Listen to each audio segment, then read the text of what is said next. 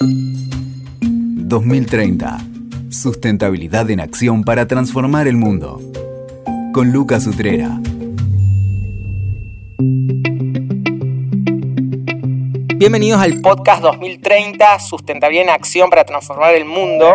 Y obviamente que uno de los grandes temas de agenda de sustentabilidad es el cambio climático. Lo venimos trabajando en el podcast en distintos episodios. Eh, y hoy obviamente queremos eh, mirar en perspectiva qué nos depara la, discusión y la acción en torno al cambio climático. Eh, arrancó la década en pandemia y la COP26 de Glasgow ha sido como el hito de pasados los cinco años del Acuerdo de París y fue de alguna manera, ha, sido un momento muy fuerte porque fue el regreso luego de la pandemia de, una convención que reunió las partes eh, de manera presencial y que obviamente puso, mm, siguió poniendo en cuestión los desafíos que, tiene que tiene el, Acuerdo de París y los desafíos particularmente en relación al objetivo máximo, que es evitar el calentamiento del planeta en más de un grado y medio.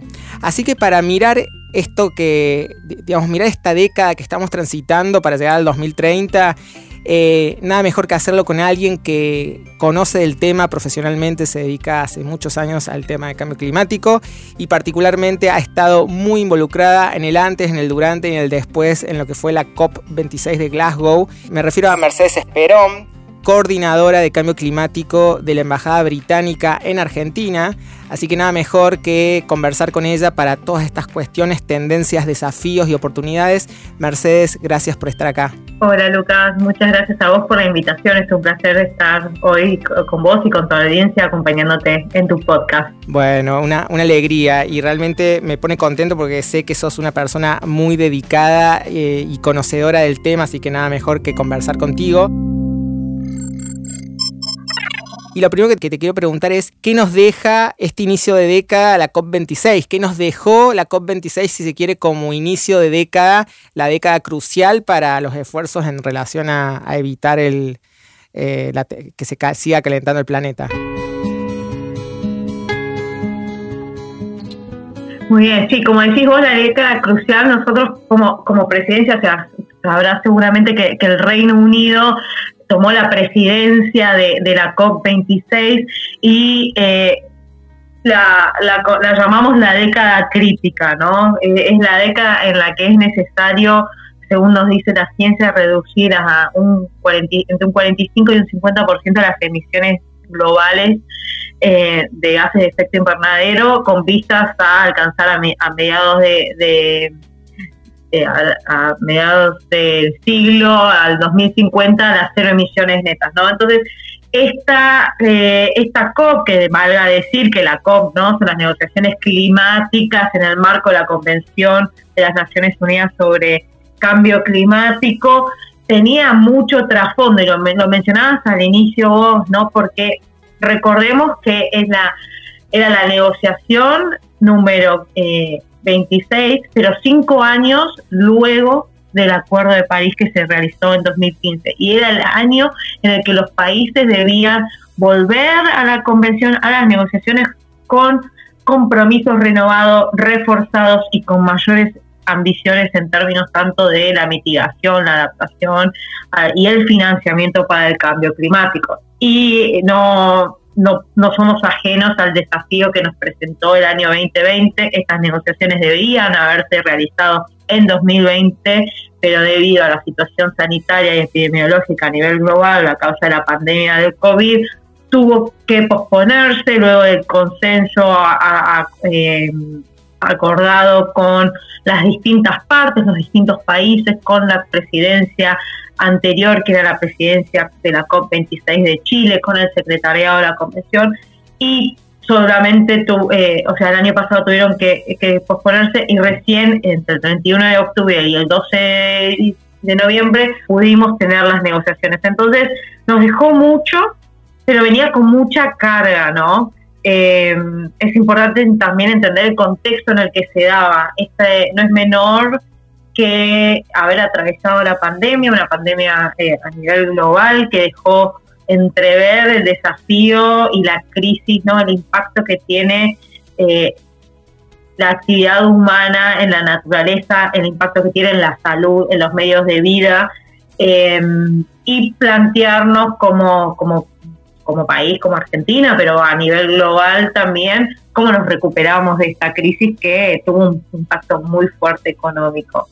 Sin lugar a dudas, y está claro que una COP eh, un Zoom para la COP no es posible porque estamos hablando de todos los países del mundo sentados, este, negociando, conversando, con intereses y necesidades particulares. No es lo mismo un país desarrollado, un bloque de países emergentes, un estado insular. Así que me imagino que esta COP26 que arrancó la década, esta década crítica, debe haber tenido temas candentes, ¿no? Eh, ¿qué, ¿Qué nos contás ahí en ese sentido? Absolutamente, sí. Em, creo que, o sea, una de las primeras cosas que quisiera destacar es el hecho de que en lo procedimental de las negociaciones y a lo que hace el Acuerdo de París, un hito importantísimo luego de seis años de negociación es que se finalizó el reglamento, lo que ya le llaman el libro de reglas del Acuerdo de París, con lo cual ya todo el articulado del Acuerdo de París cuenta con reglas que permiten su implementación. En particular, en estas negociaciones se cerró el tema de transparencia, los marcos para el reporte, al cual van a, que van a tener que seguir los países para informar sus avances en, los compromisos climáticos y en particular el tan famoso y, controvertido en algunos aspectos el artículo, 6, que tiene que exacto, con el mercado de carbón. Así que eso es lo que hace a, lo duro ¿no? del acuerdo con algunos matices, a ver, no con matices, pero con algunos elementos innovadores no antes vistos en los textos de negociación. Por ejemplo, te menciono en el, texto final y señales claras del trabajo hacia adelante, tiene que ver con las menciones que aparecen a el sector de los combustibles fósiles, con un par los países, las partes se comprometieron por primera vez a reducir gradualmente el uso de la fuente del carbón y a eliminar los subsidios ineficientes a los combustibles fósiles. Esto es realmente inédito, es un, gran logro eh, que los países hayan arribado a este acuerdo y por supuesto tiene un esfuerzo detrás de, mucha diplomacia y de haber estado trabajando dos años en función de eso. Pero también em, algunos otros elementos mencionarte, como sabes, em, más allá de las negociaciones, hay un sinfín y una diversidad de eventos paralelos que suceden en, las en los márgenes de, las negociaciones. También tuvo lugar la cumbre eh, mundial de líderes y ahí escuchamos tanto al por ejemplo Argentina a través del, presidente Fernández se comprometió a, eh, a eliminar y revertir la deforestación para el año 2030 en el marco de lo que eh, llamamos la declaración de Glasgow para los bosques y el cambio de uso del suelo. También hubo compromisos y al cual Argentina también adhirió y tiene que ver con el Pacto Global de Metano para reducir el 30% de las emisiones de metano al año 2030. Entonces, a lo que voy es, hubo una, una, una, mm, una cantidad de anuncios eh, y compromisos por parte de, los mandatarios, por parte de los estados, por parte también de las empresas, del sector financiero, que muestran esta ambición que sin duda ahora el desafío más clave es llevarla a la acción. eh, está una pregunta, eh, está bueno esto de ver cada compromiso de cada país, porque a veces es como que eh, nos quedamos en lo superficial de, los grandes titulares sobre los resultados de una cumbre y que quizás son por ahí medios escépticos, pero ver a qué se comprometió cada país, dónde se puede ver eso en términos operativos, en las páginas de los gobiernos de cada país, hay algún sitio que nuclee eso para que también todos los que están escuchando puedan profundizar después y ver países o distintos actores en sus compromisos. Mira, en la, en la página oficial de, de la COP26, que es UK cop26.org, que es la de, la, de la COP26 oficial. Ahí, ahí se resume bastante bien la, eh, varios de los, de los compromisos y hay que, en verdad, lamentablemente no es que está todo concentrado en un sitio. La realidad es que hay que hacer un poco de investigación propia, ¿no? ir metiéndose, el famoso Google, ir buscando, ser curioso y, ir dirigiéndonos eh, a las distintas alianzas, eh, bueno, lo que tiene que ver con las iniciativas que, como presidencia lanzamos, por ejemplo, para lo que tiene eh, el sector de, actores no estatales, ¿no? Cuando hablamos de sociedad civil, empresas, universidades, sector financiero, hay cosas que ponen en el Race to Zero y demás. Ahí en la página también hay. Buenísimo. Antes de meternos a la acción, que es como lo que acabas de decir, el desafío ahora es la acción, este, eh, te quería preguntar para clarificar conceptos que también ayuda, ¿qué sería, porque escuchamos siempre como un tándem ahí de palabras, adaptación y mitigación, mitigación, adaptación, ¿qué sería eh, cada una de ellas así de manera precisa? Bien, Sí, preciso y simple. La mitigación tiene que ver con la reducción de las emisiones de, gases de, de, efecto invernadero, o sea, tiene que ver con reducir lo que estamos emitiendo que en, eh, calienta la, atmósfera. Y eh, la adaptación tiene que ver con cómo eh, limitamos los impactos, cómo reducimos la vulnerabilidad e incrementamos la resiliencia de las poblaciones y de los sistemas biológicos frente a los efectos de este cambio en el clima, ¿no? Entonces la mitigación tiene que ver con reducir lo que causa el cambio climático, que son las emisiones de, gases de efecto invernadero, y la adaptación tiene que ver eh, con respecto a cómo respondemos de la manera más eficiente y nos fortalecemos frente a estos cambios. Claro, por ahí en el ámbito empresarial escuchamos mucho los esfuerzos de mitigación, que es bueno consumir menos energía, usar renovables, incorporar renovables, etcétera. Eh, va, reducir energía más que nada. Y la, y la adaptación sería, por ejemplo, pensar nuevos modelos de producción que eh, cambien formas de hacer las cosas en relación a un menor impacto climático. Por ejemplo, no sé, eh, entraría algo como, no sé, agricultura sustentable, por ejemplo. Exactamente, por ejemplo, es un buen ejemplo esto de, mencionar el, sector del agro, porque en Argentina es, muy relevante a la actividad productiva, entonces, ¿cómo nos adaptamos? Con distintas especies de cultivo, em, cultivando en distintas épocas del año, quizás se tienen, los productores lo hacen quizás sin darse cuenta, ¿no? Antes sembraban en una fecha y ahora siembran, se dieron cuenta que con el correr de año están sembrando 15 días después o un mes después y tiene que ver porque hay cambios en la variabilidad del clima y eso implica que tienen que cambiar sus prácticas y adaptarse, valga la redundancia, a, estos cambios.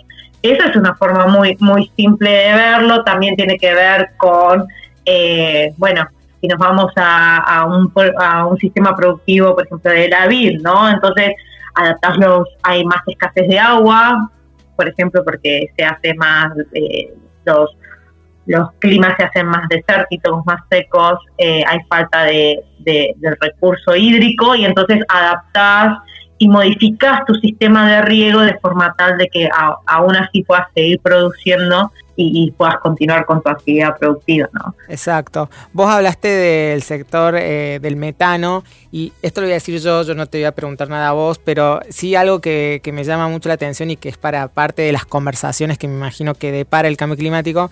Yo estoy viendo mm, en este último tiempo mucha eh, publicidad de, la carne sustentable eh, basada en algunos, eh, en algunos estudios o fundamentos científicos que, que dirían que en Argentina no es tanto un problema.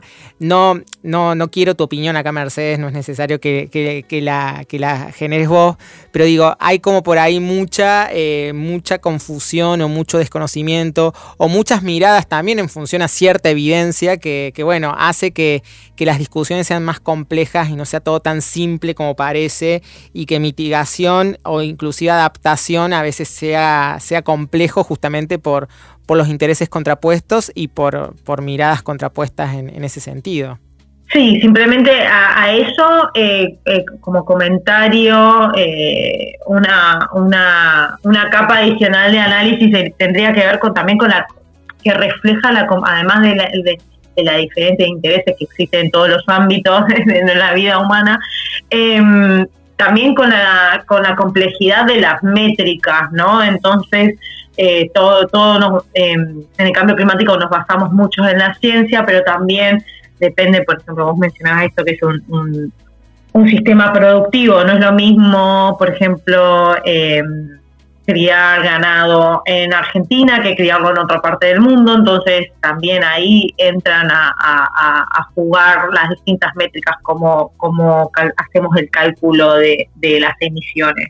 Así que no, sinceramente eh, hay, hay, mucho para, como dice, mucha, mucha tela para cortar en el debate y, y bueno, eh, sin lugar a dudas, porque hablamos de, este compromiso global, de que la temperatura no aumente más de un grado y medio, que estaríamos arriba de los dos grados como estamos hasta ahora, eh, pero de alguna manera también es meterse, es como ir haciendo clic, clic en cada, en cada país, en cada jurisdicción, en cada sistema productivo, en cada organización, o sea que realmente hay un desafío enorme eh, y sin lugar a dudas está bueno esto que aportás de, de las métricas este, entendiendo, bueno, cuál es la métrica en función a la cual vos estás afirmando algo, este, cómo estás midiendo, es comparable con otro, con el mismo sistema en otro lugar. Así que, sin lugar a dudas, ahí hay muchos desafíos y esto me permite como entrarnos a, uno de los temas que, arrojó la COP26 y que es lo que eh, mencionaste vos al principio, esto de los compromisos de, de, los países y esto de las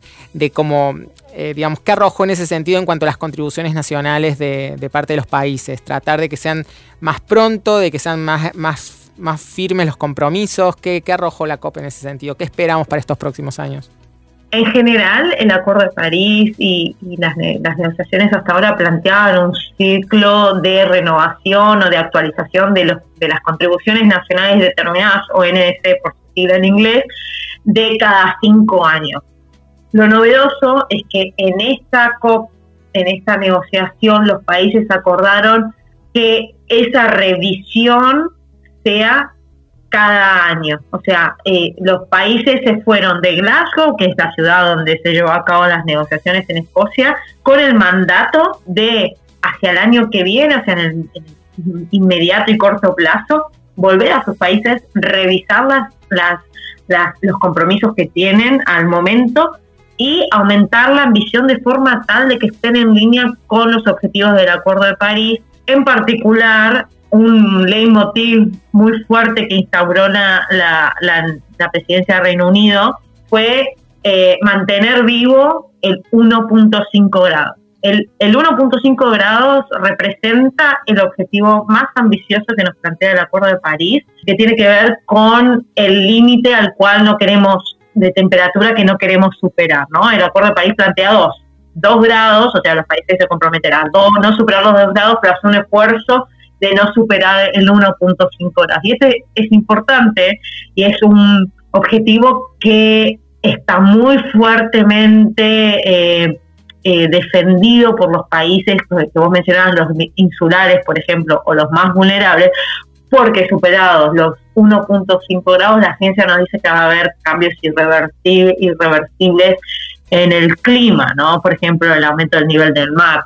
Entonces, la COP se divulgaron eh, informes respecto de cómo estamos en, en cuanto al cumplimiento de estos objetivos, si estamos alineados o no, en qué camino vamos. Demostró que estamos cerca, pero no es suficiente. Entonces, es por esto que se refuerza este pedido a los países, ¿no? O sea, los países acordaron este refuerzo de volver el año que viene con acuerdos, eh, compromisos eh, más ambiciosos y te sumo una cosa más. Y también en el marco de la convención, el órgano de, las Naciones Unidas, cada cinco años emitía un reporte respecto a el estado de situación, ¿no? O como hacía un punto de control de, de, cómo estaban en, el agregado estos compromisos, bueno, se decidió que este, estos informes van a ser año a año de manera de llevar un track, o sea, un seguimiento, un monitoreo más al punto de cómo venimos, dada la urgencia que a la que nos enfrentamos. queda claro entonces que este desafío de medición y transparencia ahora ya es ineludible y como bien lo decís, ahora esperamos cada año ir viendo ojalá avances en ese sentido.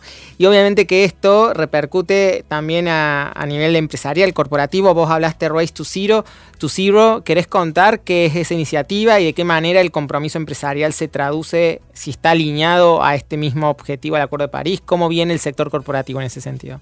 Perfecto, sí. Race to Zero o la carrera a cero es una campaña global liderada por lo que llamamos los campeones climáticos de alto nivel de las Naciones Unidas, que para el caso de la COP26 eh, está personificado en Nigel Topping y para lo que era hizo la dupla con, con Gonzalo Muñoz, que era el campeón de, de la COP25. En conjunto lideraron esta alianza de actores no estatales que no solamente comprende al sector corporativo de las empresas, sino que también movilizó a ciudades, a regiones, o sea, a gobiernos subnacionales, a inversores, a instituciones educativas y em, se funda en lo que fue la Alianza de Ambición Climática que se lanzó en el 2019 en el marco de, de la Asamblea General de las Naciones Unidas y tenía como objetivo esta carrera cero es a las cero emisiones netas al año 2050 o antes, ¿no? O sea, tan pronto como podamos. Y en este sentido, varias cosas, bueno, solamente, o sea, primero que nada comentar que esto, esta Race to Zero está enfocada en lo que es la mitigación, pero tiene una, una carrera hermana, como le decimos nosotros, que se llama la carrera de la resiliencia o Race to Resilience, que busca fortalecer eh, o reducir la vulnerabilidad de, de las personas frente al cambio climático. Y, mm, por ejemplo, algo, hubo distintas, distintos anuncios en este sentido, ¿no? En el marco de Race to Zero, porque también era por sector, sectorizado, pero principalmente vimos a, más empresas em, comprometerse a una meta de alcanzar cero emisiones netas a mitad del siglo, que estén basadas en la ciencia, que sean monitoreables y que se puedan reportar con, eh, eso se veía mucho, eh, se vieron muchos anuncios en las redes sociales de compañías y todos hablaban de esto, basadas en la ciencia, eh, como dejando en claro de, esta rigurosidad de, la medición y que hace que el compromiso sea un compromiso serio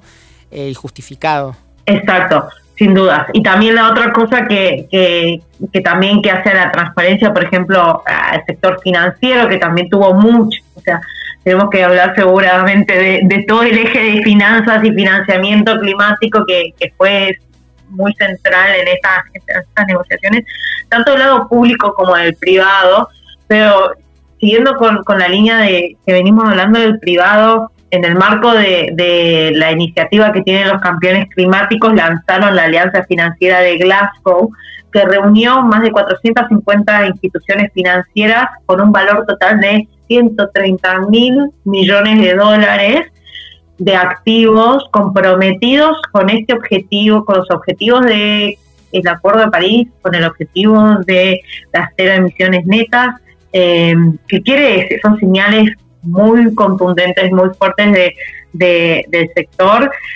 o sea, indicando hacia dónde van a estar eh, reorientando sus, sus sus recursos. Y sumado a esto, em, también, por ejemplo, la Fundación de Estándares Internacionales del Reporte Financiero lanzó un board, o sea, como una junta internacional para trabajar sobre estándares de sustentabilidad, tratar de desarrollar una línea de base global para la divulgación de, información por parte de las empresas y en este sentido, no abonar a lo que vos decías, la importancia de eh, reportar, tratar, o sea, tener un lenguaje común a nivel de corporativo de a qué nos estamos refiriendo cuando hablamos de sustentabilidad, cómo hacemos, sustentamos nuestros compromisos con metas eh, cuantificables y basadas en la ciencia, de manera de ser más creíbles, fortalecer nuestros, nuestros modelos de negocio también y, hacerlos creíbles. Seguro. Y eso es una, esta, esta coalición que os mencionabas y esta búsqueda de estos estándares unificados de alguna manera,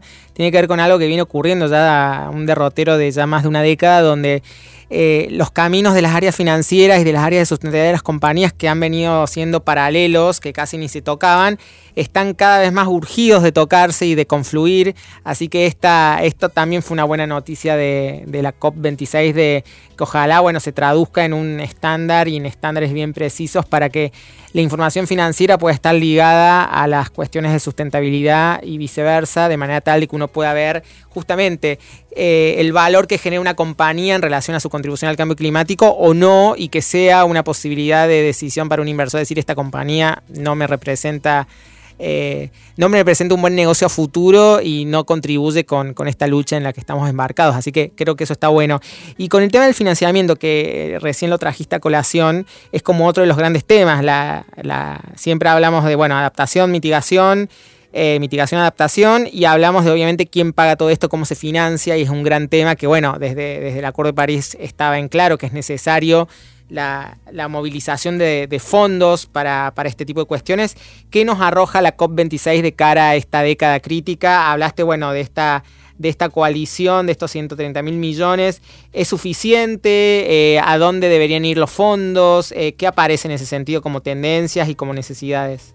Bien, en, lo que hace a lo formal del Acuerdo de París, y como mencionabas vos, eh, el Acuerdo de París tiene tres pilares, ¿no? O sea, tres, decimos, hablamos de tres objetivos de mitigación y, todo lo que venimos hablando de temperatura es uno, el de adaptación y, reducir la vulnerabilidad es otro, y claramente el de financiamiento. Y en el marco del Acuerdo de París, los países desarrollados tomaron un compromiso con los países en desarrollo de movilizar 100 mil millones de dólares anuales a partir del año 2020 para, eh, o sea, hacerlos disponibles para que los países en desarrollo puedan llevar a cabo, puedan implementar esta transición tan ambiciosa de toda la economía real que, que implica estar alineados con este objetivo de temperatura y darle garantía a su población de que están preparados para enfrentar los impactos del cambio climático. En ese sentido, hubo, hubo algunos avances durante la COP26, vimos a, muchos países desarrollados duplicar y cuadriplicar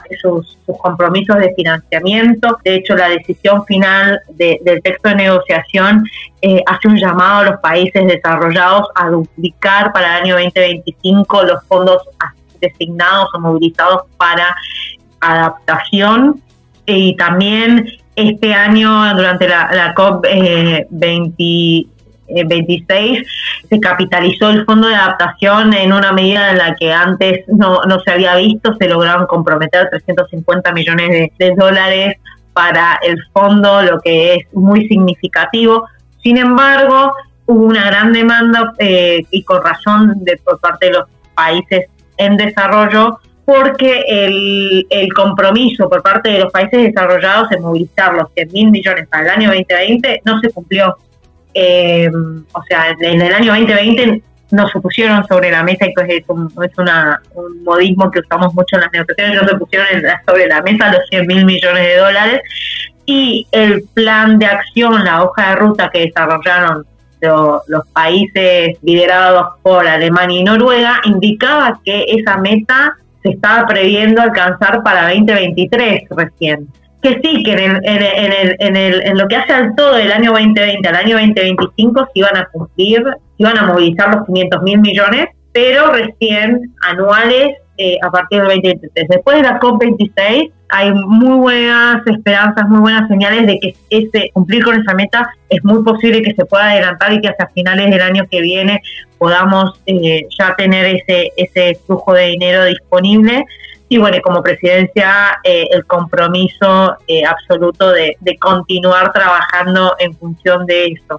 Eso está bueno y te, y te quería te quería preguntar, bueno, vos que sos, este, eh, de alguna manera estás representando a la embajada, em, a la embajada británica, eh, ¿cómo se traduce, por ejemplo, en ese sentido, el compromiso de, un gobierno, en este caso el gobierno británico, con fondos para países, este, para países o regiones más eh, menos desarrolladas en este sentido?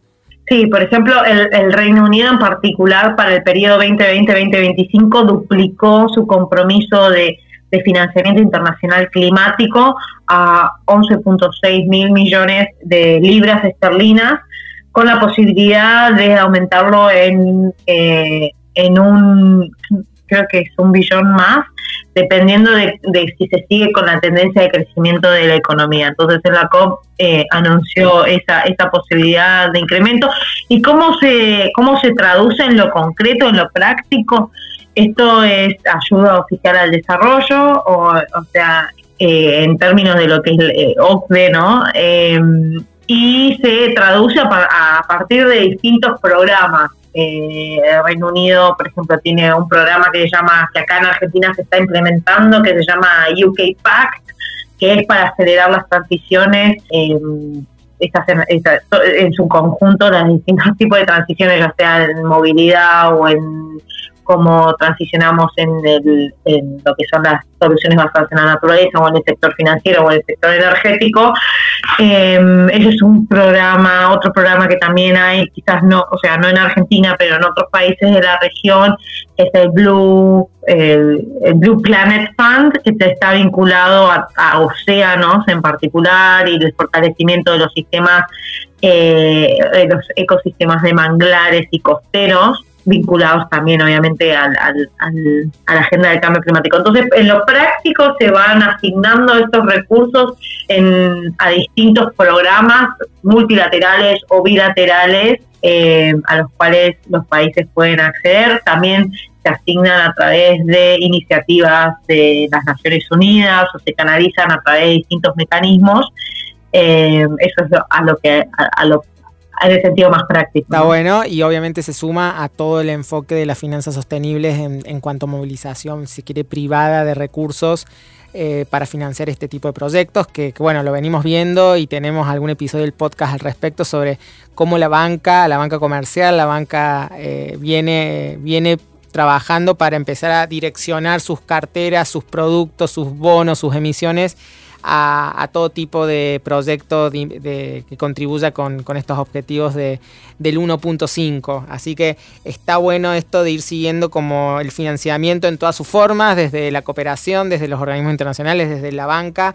Este, ver cómo va direccionándose ese tema y qué cosas aparecen como, como cosas emergentes, no sé, nuevas tecnologías o cosas, porque está bien, uno habla de, no sé, energías renovables, eólica, cosas, cosas que son como ya, no digo que que estén presentes en el día a día, ojalá hubiera más, pero sí al menos sabemos de qué se trata. Pero ¿qué aparecen como tendencias nuevas de tecnologías que pueden contribuir a la minimización o mayor aún a la adaptación? Bien, em, en cuanto a eso, em, creo que eh, si hablamos de energías limpias y de tecnología, eh, en esta COP, pero también es que en los últimos, con más vigor en los últimos dos, tres años, por lo menos en lo que hace a la discusión en, en Argentina, ¿no? Y, seguramente estarás de acuerdo conmigo, ¿no? el hidrógeno. El hidrógeno, eh, de hecho, Argentina hizo un, un anuncio muy importante de inversión que para el desarrollo de hidrógeno verde, para aquellos que no conozcan, el hidrógeno se puede em, desarrollar a partir de distintas fuentes. El de hidrógeno verde eh, surge a partir de la energía limpia, ya sea eólica o, o solar, por mencionar alguna, y se puede a través de un proceso de electrólisis, ¿no? Y tenemos hidrógeno, pero también está el hidrógeno azul que viene a través del gas y otros tipos. Y bueno, en cuanto a eso, yo creo que, que, mm, hubo mucha discusión y muchos intercambios a, través del hidrógeno, cuál es la función que puede tener, especialmente vinculado a la aplicación de este tipo de, de, energía, ¿no? La aplicación que tiene como para la transformación de el transporte de carretera pesado, ¿no? O el, shipping, ¿no? Lo que es el marítimo y, demás. Entonces ahí también como que se conjuga no solamente hablamos de transición energética per se para la reducción de emisiones, sino también vinculada a otros sectores y en particular a lo que va a ser el transporte, tuvo mucha relevancia, ¿no? También hay otro tipo de tecnologías que tienen que ver más vinculadas al sector de oil and gas, por ejemplo, de captura de, metano y demás, eh, que bueno, que todavía están en estudio, no están tan, están más o menos desarrolladas, depende de, de qué país o de qué que estemos hablando. Eh, así que bueno, están todavía bajo estudio. Pero súper interesante, súper interesante y, de vuelta esto de cómo uno por ahí resume cómo uno termina mirando por ahí la cosa más, más simple, pero en realidad es tan complejo porque involucra tantas actividades, obviamente a todas, pero digo, todos sectores productivos, todas las actividades, la logística, la agricultura, la ganadería, las formas de producción, las formas de energía, realmente interpela a todos los sectores y a todas las jurisdicciones, o sea que realmente pocas causas nos atraviesan tanto como, como este el cambio climático. Eh, así que es súper interesante ver que, bueno, esta década nos depara la necesidad de mayores informes eh, más frecuentes, anuales, más precisos, con métricas más claras, que ojalá logremos consensos de cuáles son esas métricas en general. Eh, nos nos pone a la, adaptación como un tema que ya no es algo casi, bueno, quizás, sino como algo tan a la par como, como el resto de las cuestiones. O sea que hay efectos, hay impactos del cambio climático que, hay que empezar a atender y nos pone obviamente el financiamiento como un gran tema, si se quiere, instrumental, pero que, tiene que ver con, hacer posible todas estas cuestiones. Así que lindos desafíos tiene esta década, eh, que, nos trae esta década crítica, como mencionaste vos al comienzo. Me interesa ahora ya para ir terminando la conversación, en primer lugar, ¿cómo llegaste vos al cambio climático? Este, ¿cómo, ¿Cuál fue tu... ¿Hubo un punto de inflexión o es una trayectoria en ese sentido? Eh, ¿Cómo fue esa evolución? Mira, cuando yo inicié mi carrera, um, luego de, haberme recibido de, la, universidad, yo en Relaciones Internacionales, en temas de cooperación internacional al desarrollo, ¿no? Eh, un poco más vinculado a eh, sí, a procesos de paz, pero, pero al desarrollo en general, a, la cooperación entre países, eh, cómo se distribuía ese tipo de cooperación y empecé a notar que esto que estoy hablando ya hacia el año, em, no sé, 2008, 2010, empezaba a entrever más y más en las convocatorias, porque yo estaba trabajando en temas de, investigación, eh, cómo eh, las convocatorias de investigación se se buscaba no entender cuál era eh, el impacto ambiental que tenían, cómo se podía aportar a la sustentabilidad y demás. En ese, en ese momento justo fui a, estudiar mi maestría al exterior, estudié en, Australia, una maestría en políticas públicas, y ahí em, la discusión del cambio climático, esto habrá sido el año 2014, 2013 de hecho, estaba un poco más más en, eh, a diario, ¿no? había un poco más de conciencia en, la ciudadanía, eh, eh, en los estudiantes y demás de lo que había en aquel entonces en Argentina. No digo que, no fuera un tema, fue un tema de estudio para, para muchos hace muchísimos años, más de 20 años, el cambio climático no es algo nuevo, de hecho hay 26 negociaciones ya al respecto, Em, pero bueno, no era a diario como hoy que abriste los, periódicos o las plataformas online de noticias y te encontrás con, muchos más artículos al respecto. Y bueno, y en ese, estando en Australia, este, me, me representó mucho más, también notaba cosas que, que parecen eh, bobas, ¿no? Pero porque casi estamos en la misma latitud y, por alguna razón eh, eh, era distinto, el clima era muy distinto. bueno, en Australia tiene un, agujero, eh, tenía en su momento el agujero sonó mucho más encima, ¿no? Entonces eso también impactaba. Y en el marco de, de lo que fue las materias selectivas que tuve en la universidad, eh, fui seleccionando eh, materias que estaban vinculadas a la política eh, ambiental, más que nada a sistemas de gobernanza y demás, y así fui, fui adentrándome a temas de cambio climático como temas de investigación también en el marco de mi maestría.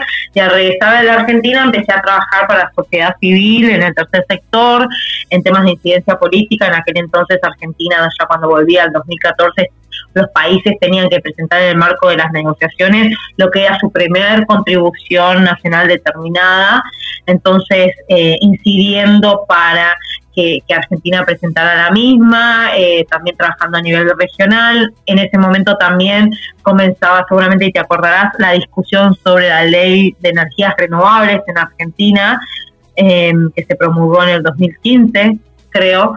Eh, así que bueno, a partir de ahí fue, eh, fue tomando más relevancia, pasé por el Ministerio de Ambiente de Nación, eh, trabajando en la Dirección Nacional de Cambio Climático, vinculado a temas de forestales y, y también todo lo que tenga que ver con involucramiento de actores. Y bueno, un paso llevó al otro y acá estoy hoy. Ahí está, una, una Hubo referente. pasos más intermedios, pero bueno. No, pero está claro, una referente en este tema que es un tema complejo, súper complejo, que tiene muchísimas aristas y está bueno este camino tuyo que, que, arrancó con una inquietud, si se quiere, académica, quizás en otro lugar donde hubo más estímulos y que, que bueno, fun funcionaron.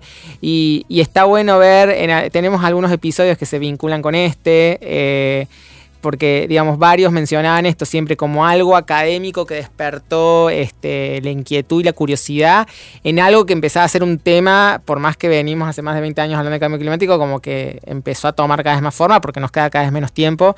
Así que tenemos ahí el episodio con, tenemos algunos otros episodios donde, donde aparece un poco esta, este mismo camino, así que me alegra. Y la pregunta que hacemos siempre acá es, eh, bueno, en este caso con más razón, la década crítica, estamos en, finales de 2030. ¿Cómo crees que llegamos a, a finales de, do, de, 2030 o a comienzos de 2030, al 2030? ¿Cómo llega esta discusión del cambio climático o esta acción en relación al cambio climático? ¿Cómo lo ves? Mira, Lucas, yo te tengo que plantear un escenario de optimismo, ¿no? Porque eso es lo que nos va a movilizar Está buenísimo, con esperanza. con esperanza, porque si no, ¿viste? Si, si ya nos echamos para atrás y somos pesimistas, cuesta más la, la, la, la eh, es más difícil subir la cuesta.